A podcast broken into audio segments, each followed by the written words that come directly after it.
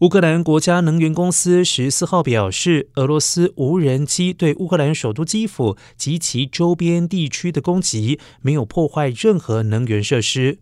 俄罗斯从十月以来多次锁定乌克兰能源基地设施发动攻击，使得乌克兰多个主要城市停电。而该公司称，由于防空部队出色的表现，能源基础设施没有受到毁损，十三架无人机都遭到击落。基辅州长库列巴也说，防空系统发挥了作用。